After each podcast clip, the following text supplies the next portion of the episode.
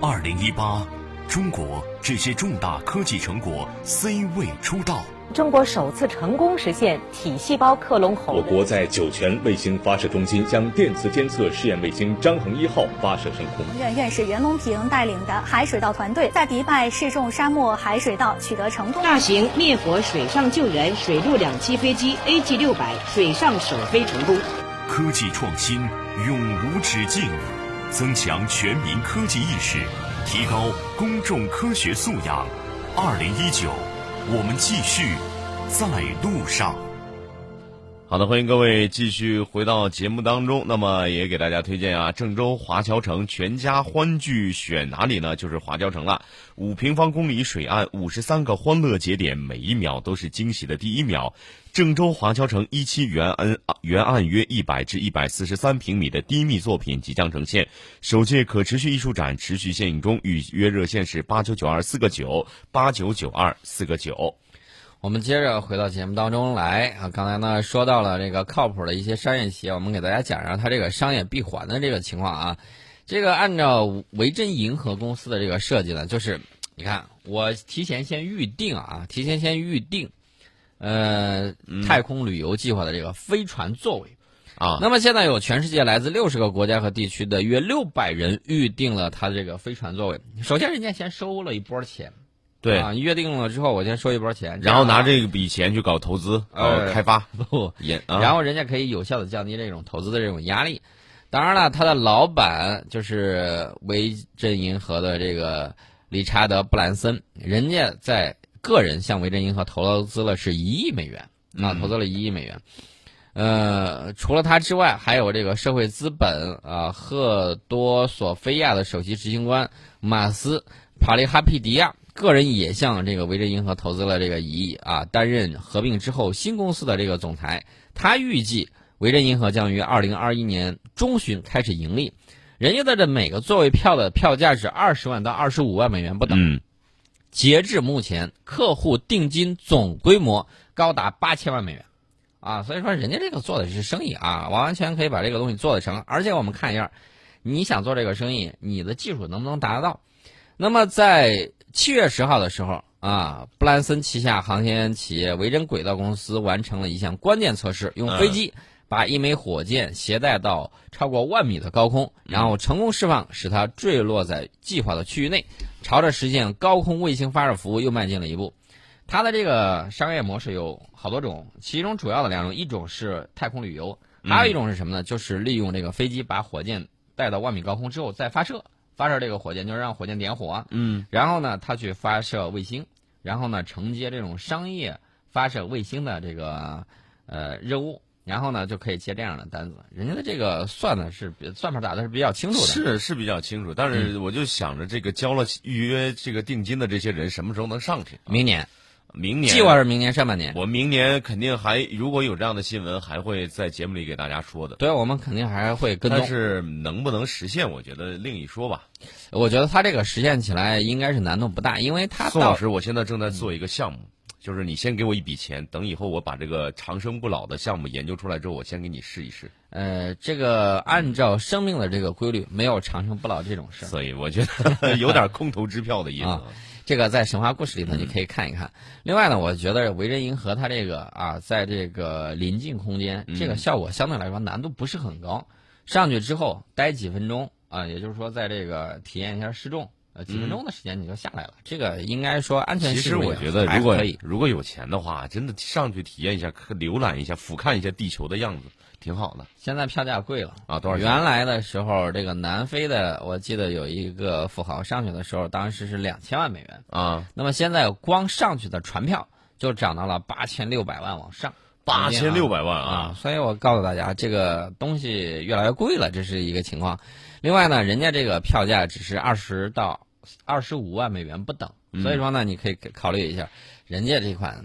另外呢，他们测试的那个火箭，就是飞机发射火箭，采用的是波音747改装的飞机，然后呢，从美国加利福尼亚的这个莫哈维航空航天港起飞，在飞机到达1.1万米巡航高度的时候，从飞机机翼下方呢释放了一枚不带燃料的火箭，这枚火箭内部装的有水还有防冻剂，以模拟携带火燃料火箭的质量和重心。随后呢，这个火箭在加利福尼亚州爱德华兹空军基地的测试区域内坠地。这个测试的主要目标是测什么呢？就是这个火箭被释放之后几秒内的这个性能，确保火箭跟飞机能够干净利索的分开。不能说飞机带着你上去就带着你下来，这不行，必须是在空中就可以呃分解开，然后呢你走你的，我走我的。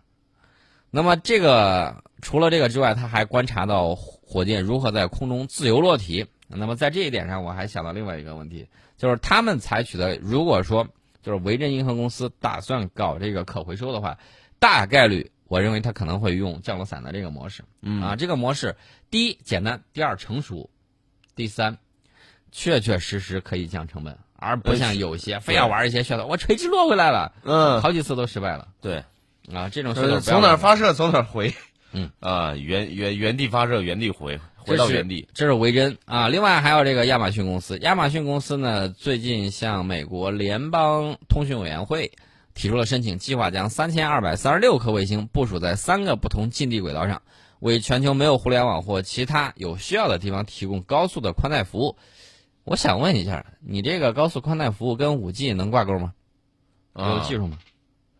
不如果还是知四道 G 的，话，嗯如果还是四 G 的话，那你是这不是要差四点意思 G 这速度太慢了，你实现的东西就太少了。但是我告诉大家啊这个在近地轨道部署大量的卫星，引发了天文学家的担忧。他们觉得这些卫星的数量快速增加，最终可能会超过夜空中所有可见星星的数量。呃，不可能，我只呃，所有可见的，啊可见的啊，他们可能对地面和空间天文观测造成巨大的负面影响，包括因为反射和发光而严重破坏红外，呃就是近红外观测和光学观测。而且往后如果没用了，服役过期过期之后，那就是太空垃圾啊。对啊，而且卫星通讯的频段的电磁辐射会影响到射电天文观测。嗯，啊、还存在与天文望远镜，就是太空的天文望远镜这个碰撞的这种风险都是有的。我们不光是要看到这个优点，也要看到它的这个缺陷。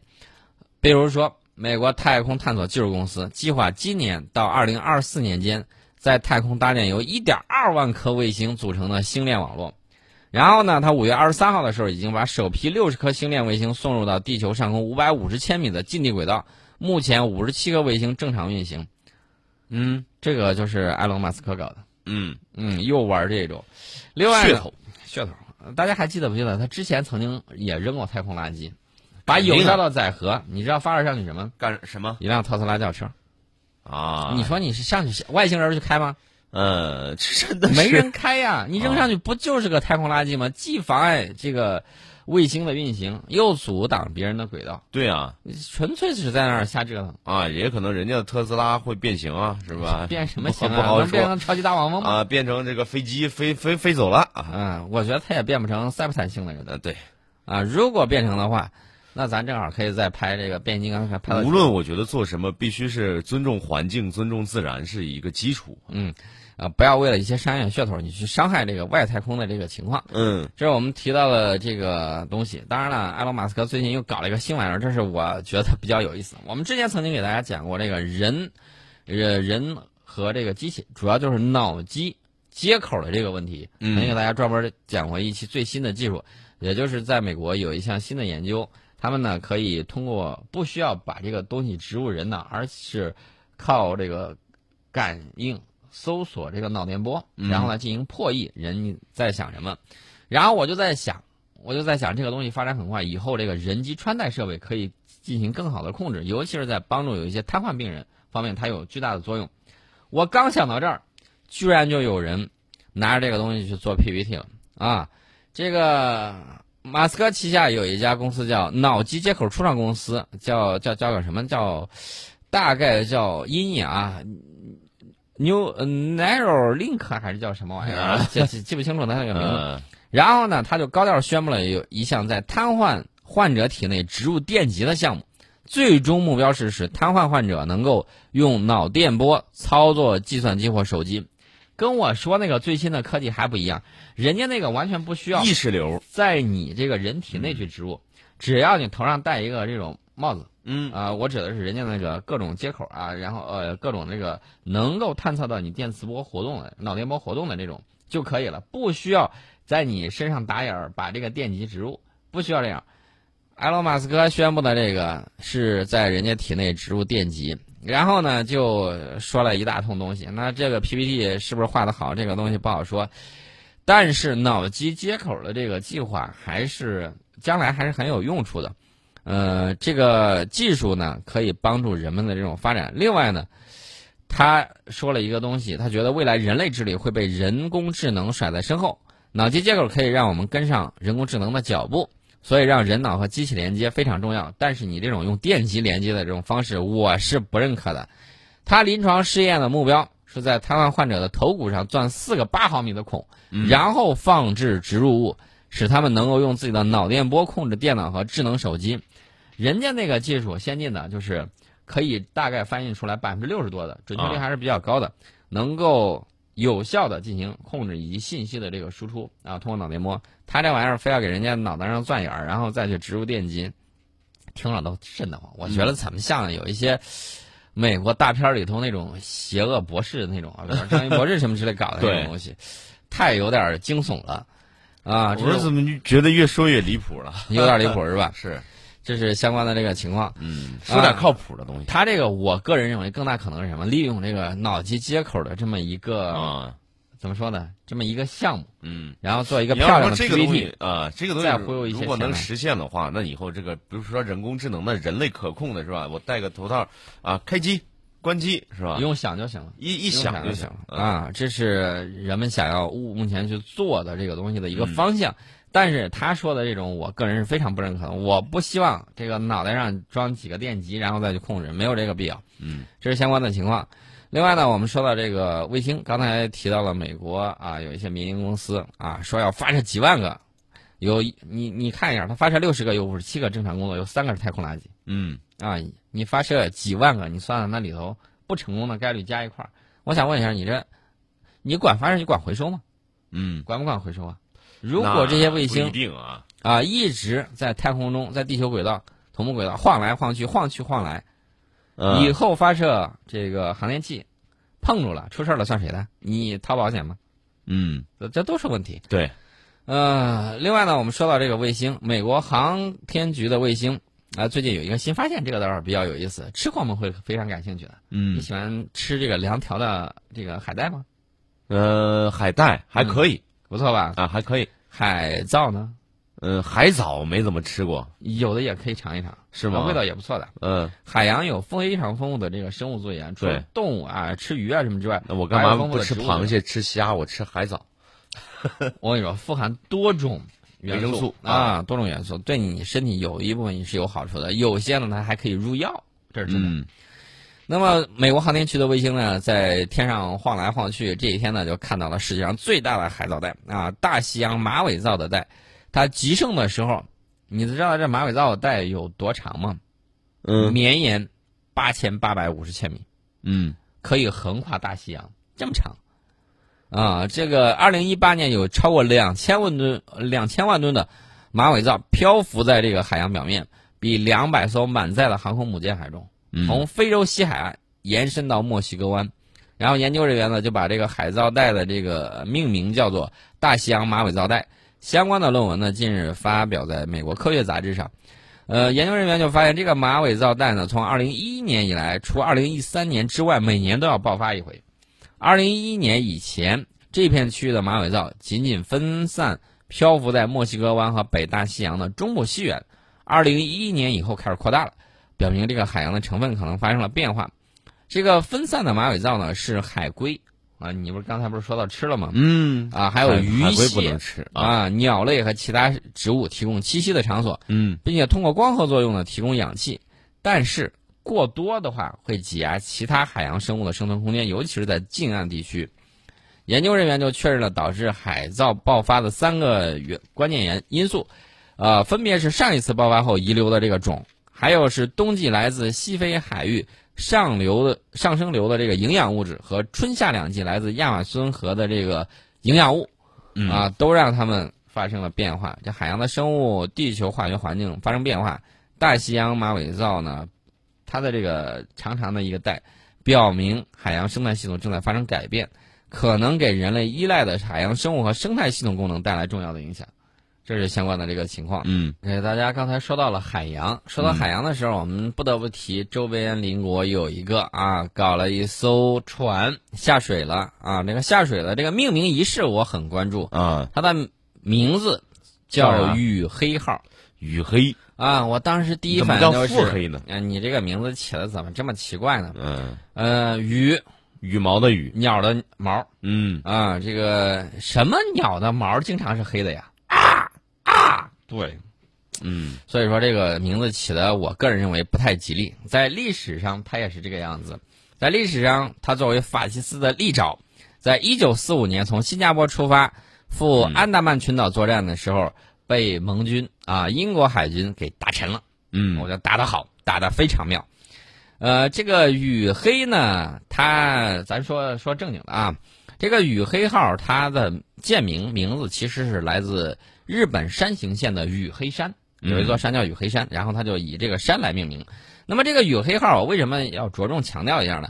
因为二战的时候它是日本法西斯的妙高级重型巡洋舰的四号舰，排水量超过了一万吨，装备了双联装二百毫米主炮五座，一百二十毫米单管高炮六座，四联装回旋式的鱼雷发射管两座啊，携带舰载机是两架。这个军舰在太平洋战争期间呢，属于日本第二舰队第五战队。开战以后被派往菲律宾执行登陆作战支持任务，呃，后来呢就被盟军给打沉了啊，嗯这个是皆大欢喜的一个事情。